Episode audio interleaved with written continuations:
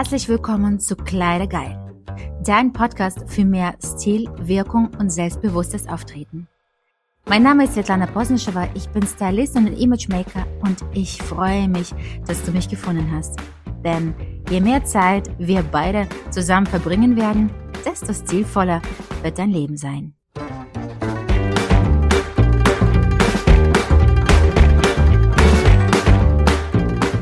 Heute möchte ich mit dir über so ein typisches Thema sprechen und zwar eigentlich eher über Ängste, mit denen sich super viele meine Kunden konfrontieren und ich glaube Frauen, die noch nicht meine Kundinnen geworden sind und gerade aus diesem Grund. Und zwar, ich spreche vor der Angst, überhaupt einen Stylisten zu kontaktieren, einen Stylisten zu engagieren und sich auch bewusst zu werden oder ehrlich gegenüber sich selbst und zu sagen, oh Gott, ja, ich brauche Hilfe in Bezug auf meinen Stil.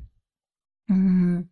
Styling ist eine wirklich in, ist ein sehr intimes Thema, auch wenn man meint, es ist ja was Oberflächliches, es ist etwas Optisches, ähm, wie immer noch die Meinung herrscht, es ist etwas Überbewertetes.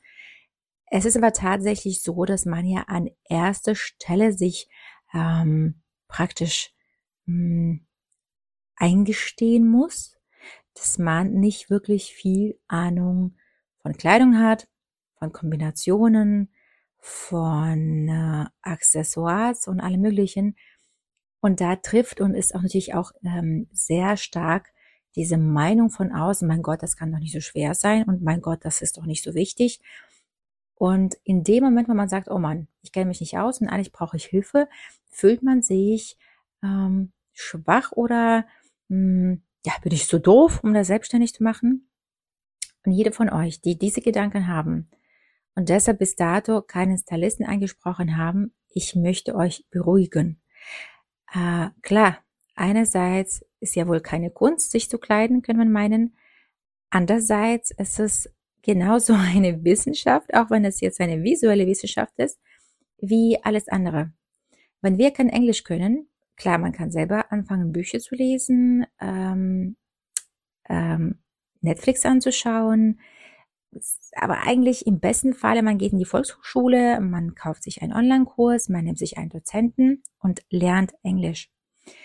Wenn man einen Führerschein haben möchte, man geht in die Fahrschule und nimmt sich einen Fahrlehrer und er und die andere Dozentin erklären dir, wie man richtig Auto fährt, worauf muss man achten und so weiter und so fort.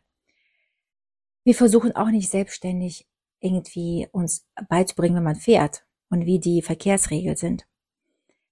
Daher ist meine Frage, warum ist es so peinlich, sich selbst zu gestehen, ja, ich habe keine Ahnung vom Styling und ich hole mir jetzt Hilfe, verdammt nochmal. Das macht mich wütend und traurig gleichzeitig. Wütend, weil ich weiß, es sind so viele Frauen draußen, die es brauchen, die aber darüber schweigen, wo ich weiß, ich könnte all diesen Frauen helfen. Und traurig, weil dieser Mensch, der da sitzt, diese Frau oder auch der Mann, eigentlich benötigt er Hilfe, eigentlich wünscht er oder die sich das, aber gerade durch diesen Glaubenssatz, ach, das ist ja nicht so schwer wohl, bin ich zu doof dafür oder was? Ne? Und gerade noch die liebevolle Freunde, die dann anfangen zu sagen, hör mal, kannst du dich selber einkaufen? Ich kann auch mit dir einkaufen gehen, spar dir das Geld. Es wird ja alles unterbewertet. Es wird alles vorurteilt so gesehen. Wie viele Kunden von mir wollen nicht, dass die Bekannten, die Freundinnen, Verwandten wissen, dass sie mit einem Stylisten arbeiten? Also Leute, was ist da los? Warum wird es so negativ angesehen? Wenn ich jetzt sagen würde, ich nehme einen Personal Trainer, weil ich jetzt fünf Kilo abnehmen möchte und ein Sixpack aufbauen möchte, dann ähm, geil, ne? Dann, boah, Wahnsinn. Okay, die hoffentlich, die wenigen werden sagen, wozu brauchst du das? Du siehst auch so gut aus mit deinen 5 plus Kilo. Aber eigentlich ist es okay. Aber wenn man sagt, ich nehme einen Stylisten, dann ist es äh, total, ja, overloaded, ne? Also total, wozu brauchst du das? Das ist doch unnötig und es wird negativ bewertet.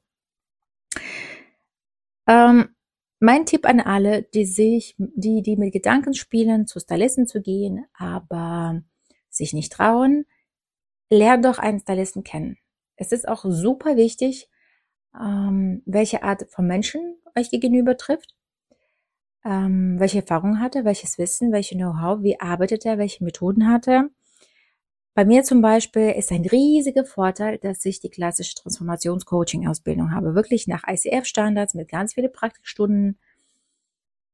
Ich gehe ganz anders an die Dienstleistung, an die Arbeit mit Menschen ran, weil das ist ein Prozess. Styling ist tatsächlich ein Prozess. Es ist auch ein sehr tiefst transformationeller Prozess. Auch wenn man meint, oh Gott, was ist da? Ne? Also ich wiederhole mich immer wieder, weil ich einfach das nicht mehr hören kann. Und man soll sich einen Stylisten aussuchen nach Gefühl. Tatsächlich. So wie man einen Mann sich aussuchen würde, so soll man sich auch einen Stylisten aussuchen. Sympathie muss da sein, Empathie muss da sein, klar, der muss auch eine Erfahrung haben. Am besten, er hat Referenzen und ihr seht, was er mit Menschen schon gemacht hat, wie er sie verwandelt und nicht ähm, verun, äh, wie nennt sich das Wort, verunstaltet, veranstaltet hat, aber ihr wisst schon, was ich meine. Mm. Und Chemie. Tatsächlich, ne, dass du dich in den Händen von diesem Stylisten fallen lassen kannst. Und super wichtig, dass du in Referenzen siehst, dass die Leute unterschiedlich sind, dass die Kunden unterschiedlich angezogen sind, dass die Kunden unterschiedliche Charakterien haben, weil was passieren kann, dass der Stylist einfach seinen eigenen Stil auf dich überträgt oder auf den Kunden und so sehen alle Kunden Copy-Paste, aber der Kunde fühlt sich überhaupt nicht wohl, weil das nicht sein Stil ist, sondern vom Stylisten. Also auch da achte drauf, wie unterschiedlich sind dann tatsächlich die Verwandlungen, wie unterschiedlich sind die Menschen gekleidet, ob sich die Sachen wiederholen oder nicht. Ich spreche jetzt nicht von Basics, ne? Äh, sehr wichtig. Und überlege dir, Styling, es ist ein kein Produkt. Wenn du Stylisten buchst, ist das kein Produkt. Du buchst kein Styling. Du buchst ein ganz neues Lebensgefühl. Du buchst eine ganz neue Lebensqualität. Du buchst andere Umstände, andere Menschen in deinem Leben, andere Chancen, andere Wirklichkeiten, Perspektiven und so weiter und so fort. Was im besten Falle, und wenn es wirklich gut läuft und wenn es alles gut ist und ihr euch versteht, was du buchst bei dieser Entscheidung, einen Stylisten zu nehmen und Stylingberatung zu buchen, du buchst ein neues Leben, deine Higher Self Version, wenn man so möchte, ist ja so ganz in jetzt, ne, Higher Self Version.